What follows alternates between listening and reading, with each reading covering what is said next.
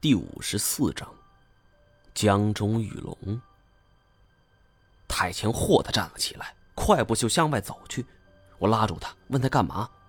寻龙。虽然话是如此说的，可该怎么找呢？河神江深达数十米，地域广阔，想找一条龙，那可是难上加难。我下水，我猝然一惊。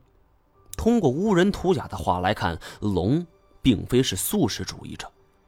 太前下水后，万一与他遭遇，后果不堪设想。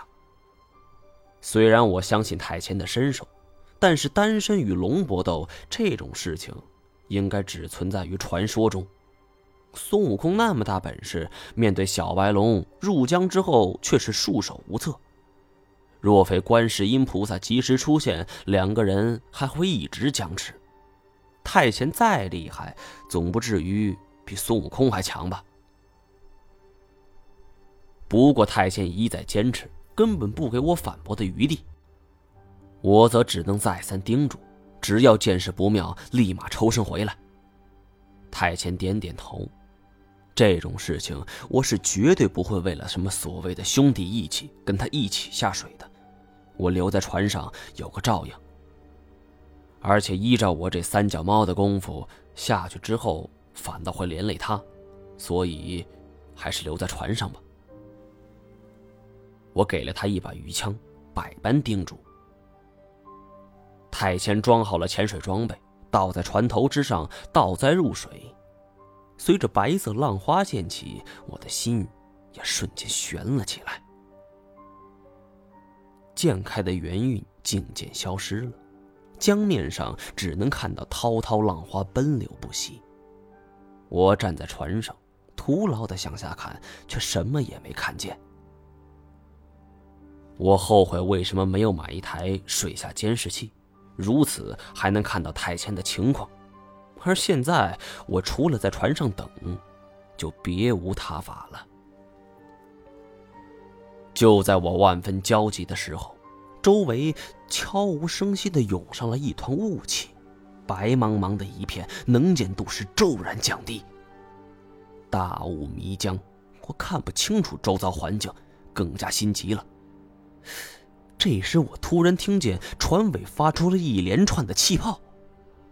我跑到船尾，定睛一看，船尾周围的江面就像是煮沸的开水，滚滚不绝。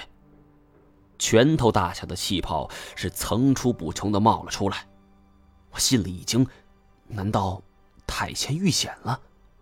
他他，直叫了一声，我就不敢叫了，因为我清晰的看到，在江面之下，有两只灯泡一般的眼睛正死死盯着我看。这两只眼睛，每一只都像盘子大小。发出了耀眼的金光。这一瞬间，我整个身子就像石化了一般，一动也不敢动。就这样和这水下怪物互相凝视着。我知道，此刻这条龙已经潜伏在这艘船下。看它的体型，轻抚这船是轻而易举的事情。我曾经无数次幻想过。我与传说中的龙会有怎样的一番焦灼？但我万万没想到，我们会以如此喜剧的方式面对面。江面上的气泡还在不停的冒着，这是他在呼吸。我大气儿也不敢出，只是一动不动，就这样静静的看着他。然而就在此时，江面之下的两只眼睛。突然冒出了更为耀眼的金光，仿佛是车辆亮起了远光灯。我本能闭上眼睛，却不料脚下的船只陡然升高了一米多，然后猛然一沉，砸在江面之上，溅起了两道巨大的水幕。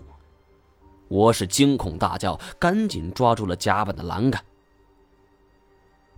虽说包大根苦等了十七年。但是这艘船不知是什么时候买的，还算是结实，被巨龙这一抛，竟然没有折断，也算是奇迹了。但是巨龙并不打算就此放弃，只听船手就是一响，一条龙尾甩了出来。我回头一看，单这条尾巴就比一艘帆船上的桅杆还要高出许多。周围青黑色的鳞片在太阳光的照射下发出了粼粼的白光，尾部长着长毛。我当时心里只有一个念头，真跟画上画的一样，这确实是我当时的真实想法。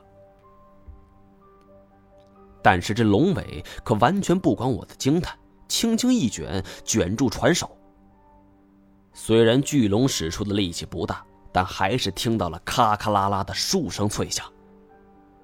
船首已经出现了破裂，紧接着巨龙眼中的亮光瞬间消失。而船手也被渐渐的拉入了水中。我一下就明白了，他是要用尾巴把船给拉进江去。船身倾斜，我还未转身呢，就朝后方摔去，坐倒在地，像是滑梯一般，后背直接撞在了驾驶舱上，疼得我是直吸凉气。不过现在可不是叫苦的时候。我回头看去，江水已经没过了船首，整条江和这船形成了二十度的夹角。